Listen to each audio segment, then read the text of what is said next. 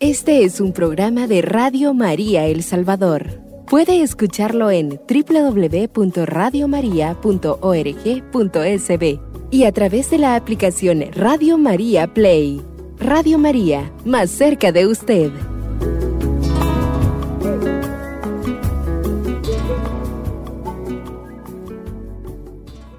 Bienvenidos amigos nuevamente a su programa Madre Mía, Estrella del Firmamento. Y efectivamente este día queremos hablar sobre eh, un tema debido a que ya estoy en las últimas partes de las, de las letanías y es cuando a María se le llama reina. Eh, que la verdadera reina del universo pues es nuestra Santa Madre que se encuentra en el cielo, María, la verdadera reina del universo, María. Entonces, como alegoría, quiero hablar sobre la verdadera reina del universo, que por supuesto es nuestra Santa Madre. Quiero empezar por esto, sobre un pasaje de la Biblia eh, muy interesante que a veces eh, muchos no, no tenemos muy claro. Vamos a recordar esto. La madre de los hijos de Zebedeo se acercó a Jesús con ellos y le adoró manifestando quererle pedir una gracia. Si se recuerdan esa, ese pasaje del Nuevo Testamento. Jesús le dijo, ¿qué quieres? Y ella respondió, dispón que estos mis dos hijos tengan su asiento en tu reino, uno a la derecha y el otro a tu izquierda. Y Jesús le respondió, no sabes lo que piden. ¿Podés beber el cáliz que yo tengo que beber? Y le contestaron, sí que podemos. Les dijo Jesús, el cáliz que yo he de beber, lo beberéis, pero sentaros a mi diestra o a mi siniestra, no me toca a mí dárselos, sino que será para aquellos a quienes ha destinado mi Padre. Esa fue la respuesta eh, que dio Jesús. Puede que no era el momento para que Jesús anunciara quiénes serían los elegidos, porque aún estaría, estarían entre ellos. Si en el reino de los cielos alguien puede, podríamos decir, y debe estar sentado a la derecha e izquierda de Jesucristo, pues esos son sus padres terrenales, San José y la Santísima Virgen María. La tradición de la iglesia así lo ha tomado a bien. La Santísima Virgen, porque nació inmaculada, esposa virgen y madre del Hijo de Dios. San José, porque fue varón justo, humilde, esposo célibe y padre adoptivo de Jesús. Son, podríamos eh, confirmar, las dos criaturas humanas con más dignidad y méritos que han existido y que puedan existir. Entonces, esta elección tiene para nosotros un significado, por supuesto que muy profundo. Jesús, al actuar como cualquiera de nosotros, eligió para sus padres terrenales la máxima dignidad ante su Padre Dios.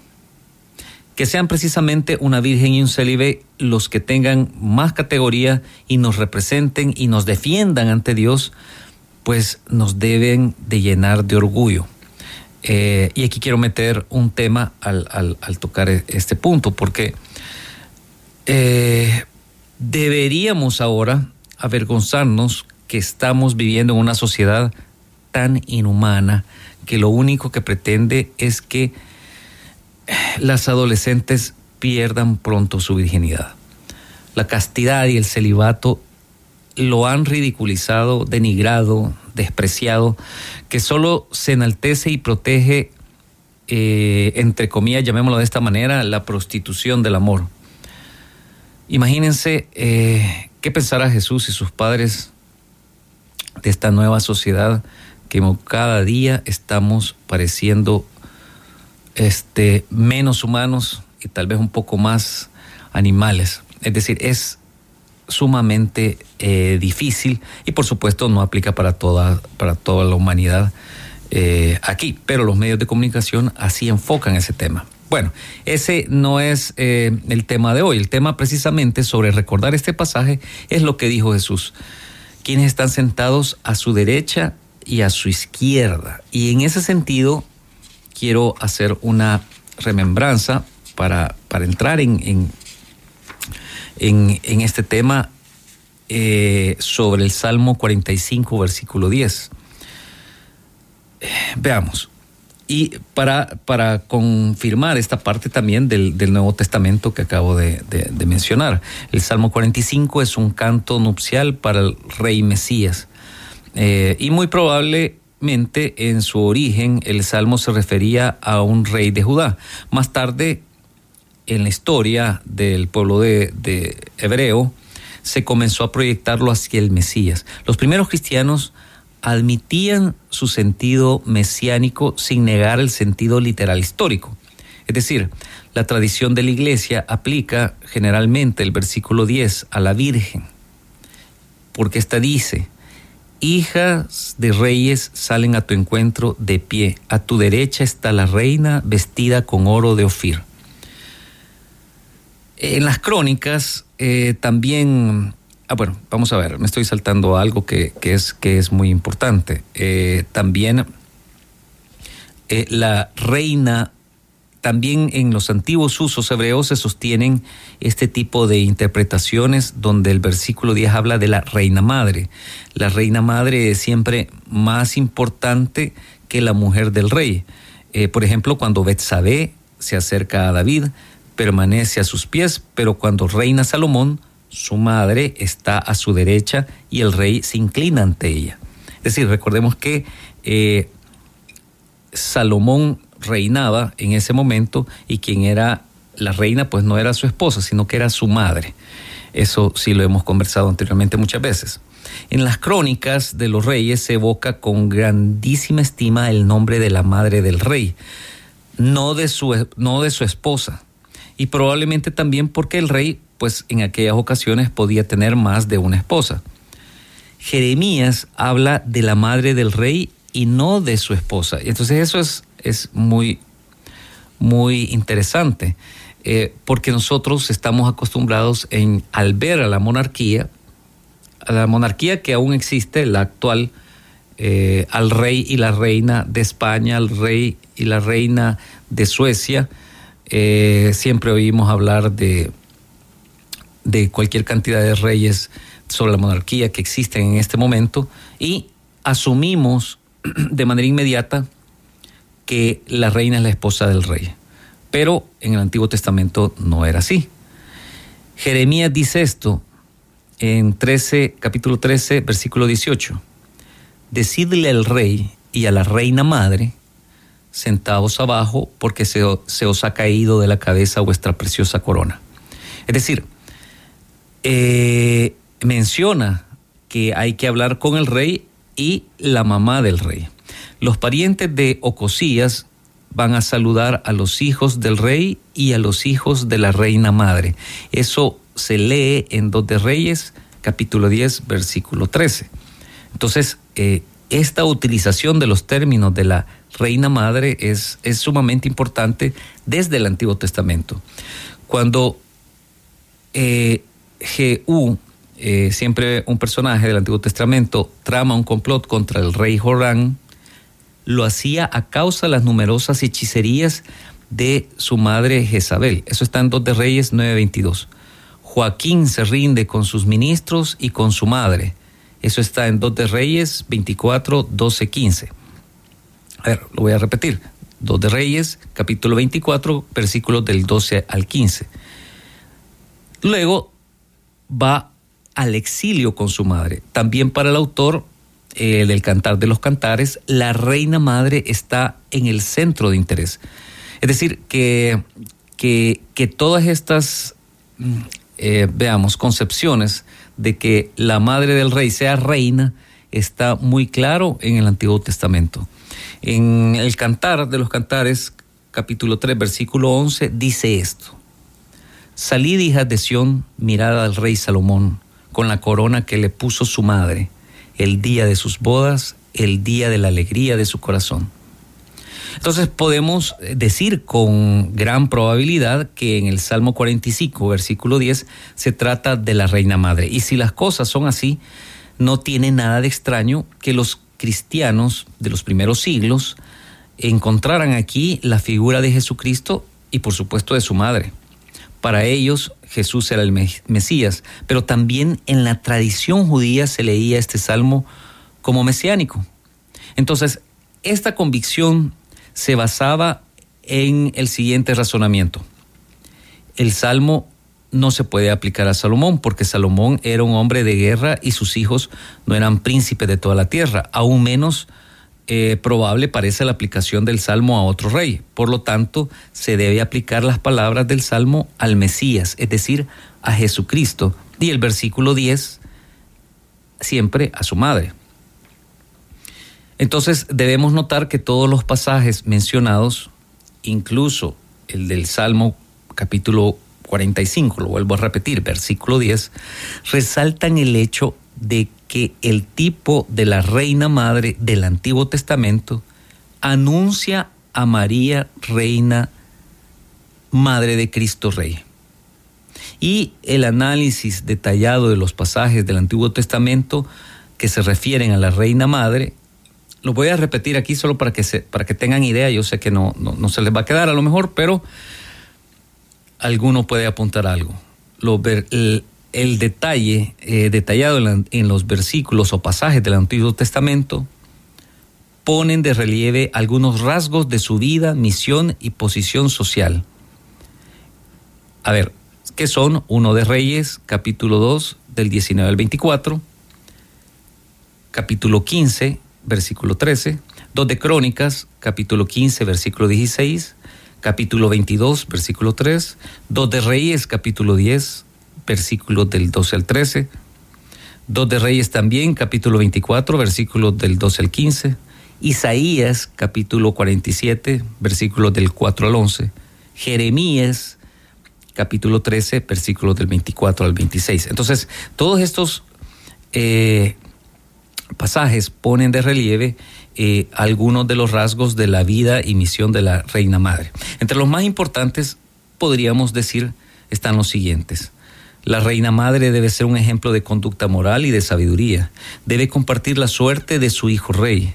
Muchas veces debe soportar los sufrimientos. No puede demostrar su superioridad y no puede emplear su posición para fines propios. Todas estas exigencias planteadas a la figura de la reina madre en el mundo hebreo se pueden aplicar de modo típico a la madre de Jesús, rey del universo. Entonces, desde este punto de vista, eh, encontramos en el Antiguo Testamento esto que al final, eh, eh, como leía al principio, cuando la madre de los hijos de Zebedeo le pedía al Señor, pon a mis hijos que tengan en sus asientos en tu reino, uno a la derecha y otro a tu izquierda, y Jesús contestó de manera concreta que esos serán para aquellos a quienes ha destinado mi Padre. Por eso mencionábamos eh, este tema respecto a que entonces eh, hay una tradición que por supuesto, la tradición parte de la iglesia que confirma que Jesucristo está en su reino, por supuesto el reino de los cielos, que nosotros formamos de alguna forma parte. ¿Quién es la reina? La que está sentado a su derecha, que fue eh, puesto como tipo desde el Antiguo Testamento y definido ya así como parte de la historia de la salvación en el Nuevo Testamento a nuestra Santa Madre María, sentada a la derecha de Jesucristo. Bien, con esta idea me voy a la primera pausa del programa y ya regresamos para seguir conversando sobre este interesante tema.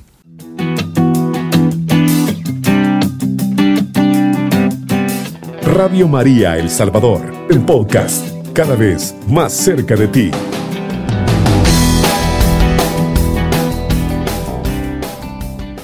Bien, estamos de regreso nuevamente en su programa Madre Mía, Estrella del Firmamento. Conversa con ustedes su servidor Manuel Elías. Estamos hablando sobre este tema llamado este día La verdadera Reina del Universo, María, porque ya estábamos dentro del análisis de las vocaciones, bueno, más bien de las letanías eh, que siempre le rezamos a nuestra Madre en la última parte donde le dedicamos a ella esas letanías como reina de todo lo creado, ¿no? Eh, que más adelante voy a continuar eh, explicando un poquito por qué le llamamos también reina de los ángeles, reina de los profetas, reina de los apóstoles, etc. Entonces, en ese sentido, podemos conversar que el título de reina se le da a María Santísima, y lo dije anteriormente, desde los primeros siglos, como indicación de su preeminencia y poder que los recibe de aquel que es todopoderoso, por supuesto, su Hijo Jesucristo. Eso creo que la doctrina católica está muy claro desde el inicio de los siglos. Juan Pablo II, el 23 de julio de 1997, habló sobre la Virgen como reina del universo, que es el tema de hoy. ¿no? Entonces, recordó además que a partir del siglo V, casi en el mismo periodo en que el concilio de Éfeso proclama a la Virgen Madre de Dios, se comienza a atribuir a María el título de reina. El pueblo cristiano, con este reconocimiento de su dignidad excelsa, quiere situarla entonces por encima de todas las criaturas, exaltando su papel y su importancia en la vida de cada persona y del mundo entero. Entonces Juan Pablo II explicó que el título de reina no sustituye al de madre, por supuesto. Su realeza sigue siendo un corolario de su peculiar misión materna y expresa simplemente el poder que le ha sido conferido para llevar a cabo esta misión. Los cristianos entonces miran con confianza a María Reina y esto aumenta su abandono filial en aquella que es madre en el orden de la gracia. Eso eh, fueron las palabras de Juan Pablo II, pero también agrega él la siguiente frase.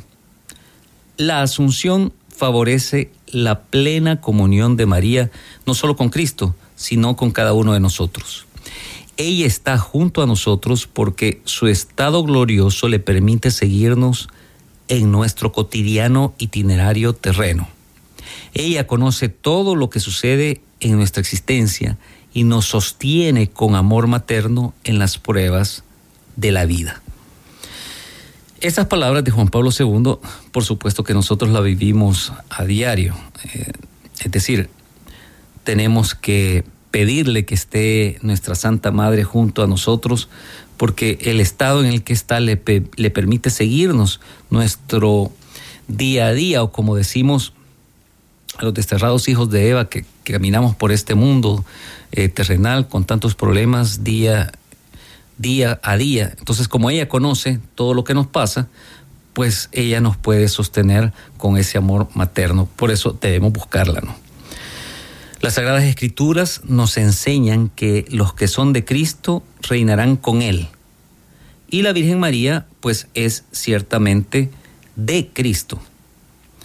Eh, podríamos decir lo siguiente eh, que aparece en Romanos capítulo 5, versículo 17. En efecto, si por el delito de uno solo reinó la muerte, por un solo hombre, con cuánta más razón los que reciben en abundancia la gracia y el don de la justicia reinarán en la vida por uno solo, por Jesucristo. Y en Timoteo capítulo 2 versículo 12 dice, si nos mantenemos firmes, también reinaremos con Él. Si le negamos, también Él nos negará. Miren qué palabras tan fuertes. Si nos mantenemos firmes, reinaremos con Él y si le negamos, Él también nos negará. Entonces, confirmamos que María Santísima es reina de todo lo creado, o como el título del programa de hoy, la verdadera reina del universo, María. Si bien todos reinaremos con Cristo, como dije anteriormente, o como dice el Nuevo Testamento, si nos mantenemos firmes, María Santísima participa de su reinado de una forma singular y de manera preeminente, por llamarlo de una forma. Esto significa que Dios le ha otorgado su poder para reinar sobre todos los hombres y los ángeles y para vencer a Satanás. Ahora, razones por las que María Santísima es reina de todos, bueno, uno, por ser la madre de Dios hecho hombre, el Mesías, el Rey Universal. Tenemos eh, más que confirmarlo, ¿no? Eso lo tenemos claro. Santa Isabel, movida por el Espíritu Santo, hace reverencia a María, no considerándose digna de la visita de la que es madre de mi Señor, dice ella, Lucas 1.43. Fíjense bien estas, estas palabras, por que Santa Isabel no se consideraba digna de la visita de quien era madre de mi Señor, dice Isabel. Entonces es en referencia siempre a su Hijo Jesucristo. La realeza de su Hijo, en ella María posee una grandeza y excelencia singular entre las criaturas, por lo que Santa Isabel exclamó también, bendita tú entre las mujeres y bendito el fruto de tu seno.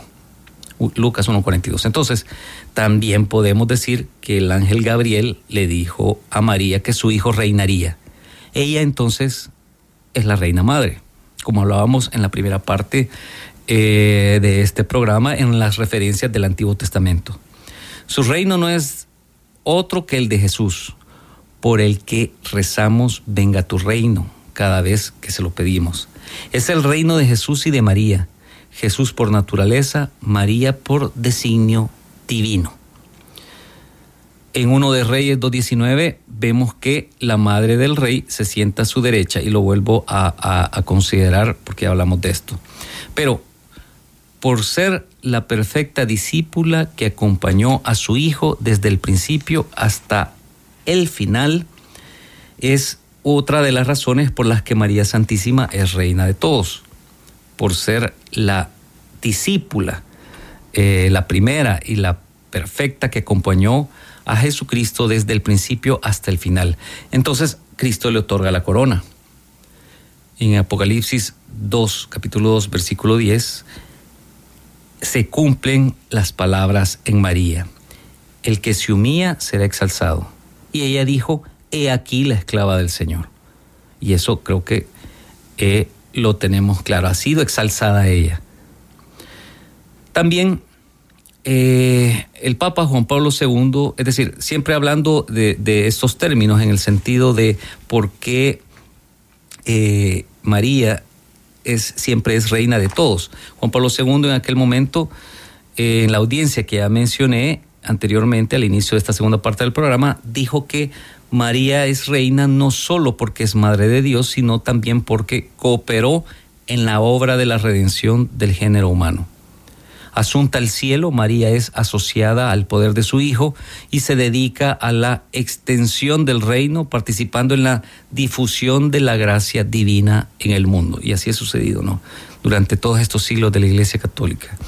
Ella participa en la obra de salvación de su Hijo con su sí en el que siempre se mantuvo fiel, siendo capaz de estar al pie de la cruz. María Santísima, reinando con su Hijo, por supuesto que coopera con Él, con Jesucristo, para la liberación del hombre del pecado. Todos nosotros, aunque en menor grado, debemos también cooperar en la redención para reinar con Cristo. Ahora, otra razón por la que eh, María es reina de todos es, bueno, por ser el miembro excelentísimo de la iglesia. Por su misión y santidad, la misión de María Santísima es única, pues solo ella es madre del Salvador. No hay nada más. Y un punto está, enemistad pondré entre ti y la mujer, lo leemos en Génesis capítulo 3, versículo 15, enemistad pondré entre ti y la mujer, entre tu linaje y su linaje. Él te pisará la cabeza mientras acechas tú su carcañal. Recuerden estas palabras. Ahora, hay quienes, hay aquí unos expertos que ponen las características del reinado de María Santísima. Uno, se puede decir que es la preeminencia, es decir, su honor y dignidad sobrepasan toda la creación los ángeles toman segundo lugar ante su preeminencia. Estas son palabras de San Germán. Otra característica del reinado de María podríamos decir que es el poder real, que la autoriza a distribuir los frutos de la redención. La Virgen María no solo ha tenido el más alto nivel de excelencia y perfección después de Cristo, pero también participa del poder de su Hijo Redentor, ejercita sobre las voluntades y las mentes. Otra característica, eh, según los, los expertos, también podría decirse que es la inagotable eficacia de intercesión con su Hijo y el Padre. Y creo que eso lo hemos vivido nosotros, los que siempre estamos eh, creyentes en, dentro de la iglesia, que creemos en Cristo y por lo tanto creemos en su reinado, ¿no? Pensemos pensémoslo de esa manera, si creemos en Cristo, pues creemos en su reinado, que Él lo dijo claramente, y por lo tanto existe, existe una reina madre. Una reina madre que es, que, que no se agota de su intercesión ante su Hijo y el Padre por nosotros.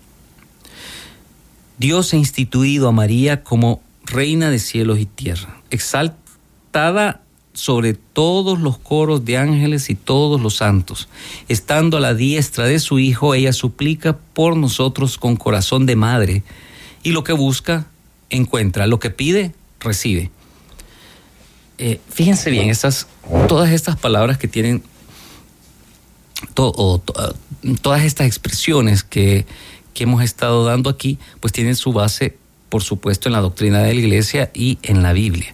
Por eso eh, siempre he mencionado anteriormente que basado en la historia de, la humanidad, parte de la historia de la humanidad, muy buena parte de la historia de la humanidad es de Occidente, y principalmente desde el Medio Oriente a, a, Europa, América y cubriendo casi todo el mundo que tiene que ver con la Iglesia Católica. Eso no se puede negar. Cualquier que quiere estudiar sobre arte, sobre, danza, sobre, sobre cultura eh, de los pasados 20 siglos, tiene necesariamente que pasar, incluso sobre ciencia, eh, tiene que pasar necesariamente por algún miembro de la Iglesia Católica o sobre la Iglesia. Todos que, los que se quieren referenciar respecto a cualquier paso de la humanidad de los 20 siglos anteriores, tienen por obligación reconocer eh, que, men, que, por ejemplo, mm, el, padre de la genética, eh, Gregory Mendel, pues era sacerdote, que el que descubrió la vacuna, eh, pues era creyente rezaba el rosario todos los días. Eh, eso en, el, en, el, plano, en el plano científico, no digamos en el plano artístico, cultural, etcétera. Tienen que pasar por la iglesia o por los miembros de la iglesia para poder entender lo que la humanidad ha vivido durante todo este tiempo. Por lo tanto, eh, podemos decir que este reinado que ha tenido eh, nuestra Santa Madre ha estado con nosotros para ayudarnos y colaborarnos. No, no es casualidad, entonces podremos entender que Dios haya permitido esta visión en, en, eh, en, México con las apariciones de la Virgen de Guadalupe, porque fue un impacto grande para toda aquella población en aquel momento para la conversión hacia nuestro Señor Jesucristo. Me voy a ir con esta, esta idea y regreso para la tercera parte del programa luego de esta segunda pausa.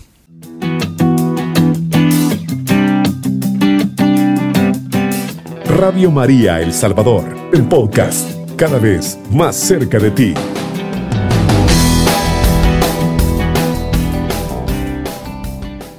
Estábamos conversando antes de salir del programa sobre las características del reinado de María Santísima, ya que es la verdadera reina del universo.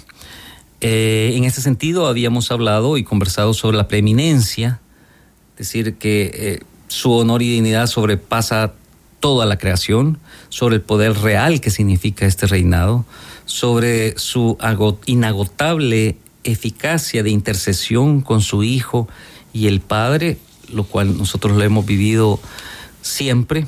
Y eh, también podríamos decir que es un reinado de amor y servicio. Su reinado, pues claro, no es de pompas o de prepotencia como los reinos de la tierra.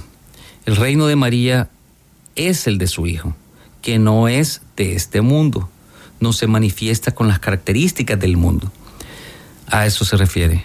María tiene todo el poder como reina de cielos y tierra y a la vez la ternura de ser madre de Dios. Entonces, en la tierra, ella fue siempre humilde, la sierva del Señor. Se dedicó totalmente a su Hijo y a su obra. Con Él y sometida con todo su corazón, con toda su voluntad a Él, colaboró en el ministerio de la redención definitivamente. Ahora en el cielo, ella continúa manifestando su amor y su servicio para llevarnos a la salvación.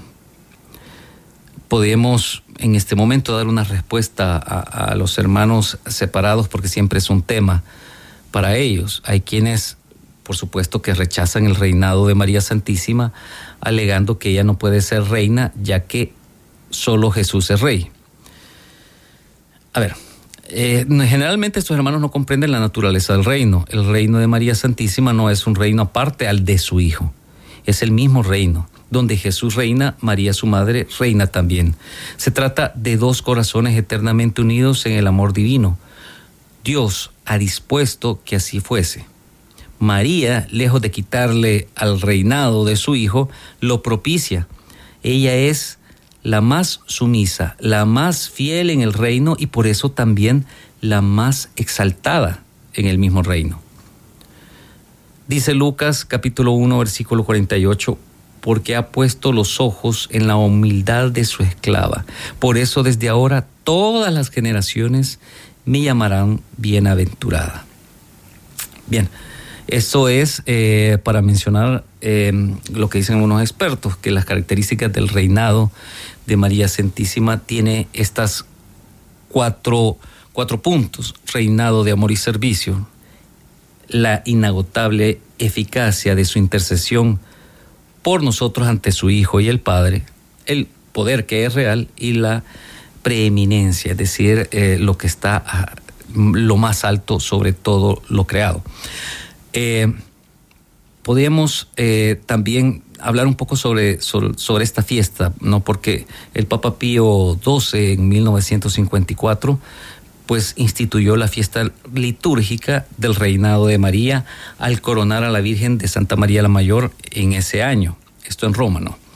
En esta ocasión, el Papa también promulgó el documento principal del magisterio acerca de la dignidad y realeza de María.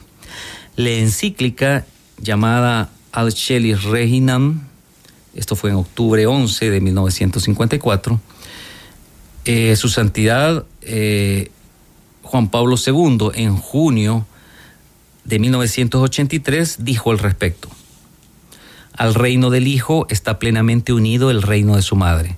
Su reino y el de ella no son de este mundo, pero están enraizados en la historia humana, en la historia de toda raza humana, por el hecho de que el Hijo de Dios, de la misma sustancia que el Padre, se hizo hombre por el poder del Espíritu Santo en el vientre de María. Y continúa Juan Pablo II, y ese reino es definitivamente enraizado en la historia humana a través de la cruz, al pie de la cual estaba la Madre de Dios como corredentora y es en ese evento de la cruz y María al pie de su Hijo que el reino se funda y permanece. Todas las comunidades humanas experimentan el reino maternal de María que les trae más de cerca el reino de Cristo. Esas son palabras de Juan Pablo II eh, y muy interesante. Entonces podemos ver que por eso en las letanías en la, al menos en las lauretanas, al final se finaliza eh, dándole ese título a nuestra Santa Madre, que por supuesto eh, esperamos que ella siempre les le, le, parezca, nos escuche, porque le pedimos que ruegue por nosotros, que ruegue por nuestros problemas. En esa última parte de las letanías reúne y exalta las excelencias grandes celebrando su soberana realeza en el cielo y en la tierra. Por doce veces le damos el glorioso título de reina a la hija, a la madre, a la esposa del rey. Debemos invocarla como a reina porque el título del rey no solo corresponde a cada una de las personas divinas, sino también a Dios hombre, el Hijo de María Santísima. Él mismo aprobó para su persona este nombre. Si como dices, soy rey. Eso está en, en, el Evangelio de Juan, capítulo 18, versículo 37. Sí, como dices, soy rey. No me equivoco, es cuando le está contestando a Pilato. A la diestra del rey, el salmista vio una reina vestida con un manto de oro, gozosa del poder que Dios le ha otorgado, de poder conceder a quien la invoca toda clase de gracias y bendiciones. Esta reina es María que fue investida de esa dignidad cuando Dios Padre, desde toda la eternidad, la eligió por su hija, por esposa del Divino Espíritu y por madre de su unigénito, y fue constituida reina, no solo de los hombres, sino también de los ángeles, que son espíritus puros, muy poderosos, ágiles con el pensamiento y puros como la luz. Son inteligencias tan grandes que si queremos honrar entre nosotros un entendimiento, lo llamamos angélico generalmente, ¿no? Los ángeles son ministros del Omnipotente. Y aquí entro porque estamos hablando de, de esos primeros doce nombres eh, o, o doce títulos que le damos a nuestra Santa Madre y es este, Reina de los Ángeles. Y estos, como decíamos anteriormente, son ministros eh, poderosos. Y qué honor tener dominio sobre estos espíritus tan nobles, ser reina de súbditos tan numerosos y tan potentes. Solo imagínense que nuestra capacidad tal vez no logra ni siquiera eh, abarcar lo que significa todo esto. Y esta autoridad y poder corresponde a María, reina de los ángeles, porque les aventaja en dignidad, es más excelsa que ellos. La raíz de su excelsa dignidad de su autoridad y de sus privilegios se debe a que, por supuesto, como siempre tiene que estar cristocéntricamente dicho, madre que es madre del verbo divino. Es decir, eh, la, lo excelso de su dignidad, repito, de su autoridad y de sus privilegios está enmarcado porque es madre del verbo divino. Ella pudo decir con el Padre Eterno, tú eres mi hijo y yo te he engendrado hoy. Salmo capítulo 2, versículo 7. Entonces, la causa de tanta exaltación de María fue su singular humildad. Fíjense bien, la humildad es el conocimiento de nuestras limitaciones y debilidades y obrar de acuerdo con ese conocimiento. Es un movimiento de descenso cuyo punto de partida es el falso lugar que nos señala el amor propio y cuyo término es la verdad. Por eso, la humanidad es la verdad. Cuando nos humillamos, por ejemplo, y entendemos esto eh, de manera correcta. Así cuando más te llenas de amor propio, tanto más vacíos estamos de verdaderos méritos. Fíjense bien, este, esta frase es de Santa Teresa. Cuanto más nos llenamos de amor propio, más vacíos estamos de verdaderos méritos. Es interesante porque eh, realmente somos nosotros humildes para lograr esa exaltación en esta tierra, delante de los hombres, delante de Dios, como Dios ha pedido que seamos, para lograr esa exaltación que, por lo menos, no vamos a lograr la exaltación que Dios le dio a María, pero, pero para, ser, para ser bien vistos por, nuestro Creador. Podemos ver, si lo queremos ver, eh, por la redundancia de otra forma, en la anunciación el ejemplo tan grande de humildad de María. Ante, fíjense bien, ante la sublime revelación del ángel que le proclama Madre de Dios, ella protesta ser solamente la humilde esclava del Señor. La verdadera humildad se manifiesta en la obediencia, entonces, esta es la, una de las claves más importantes que nosotros tenemos que tener en cuenta como imitadores tanto de Jesucristo como de María. Y en el caso de María podemos ver esa humildad que es la que la ha exaltado por arriba de los ángeles. Y aquí está el eh, punto con el cual definitivamente Dios dijo, aquí es, bueno, porque lo infinitamente lo planeó de esa manera, María es la reina de los ángeles.